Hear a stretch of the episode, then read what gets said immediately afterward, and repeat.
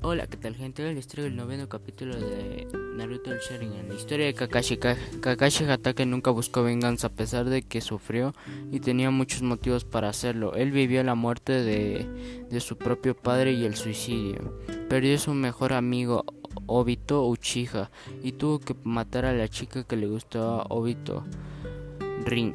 Su sensei o maestro murió y después de el sensei de Kakashi fue Minato, y después de su pasado oscuro sale de sus oscuridades más oscuros al ver a Naruto y que como si fuera él de pequeño con Obito. Kakashi era muy bueno.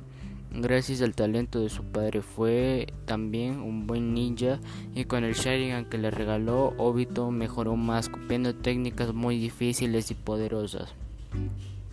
Presenció el suicidio de su padre al cual el cual cayó en depresión antes de suicidarse porque falló en una misión en una misión de éxito o muerte para sus compañeros. Decidió salvarlos y todo el mundo culpó lo culpó. Kakashi de pequeño era arrogante, pero cuando presenció también la muerte de su mejor amigo y de su, y de su estuvo con Ambu en un pasado muy doloroso. Salió de ahí gracias a Naruto, quien hizo acuerdo a Kakashi de su compañero. Obito Uchiha, el cual sigue vivo gracias a Madara, pero él no sabe y no se dio cuenta.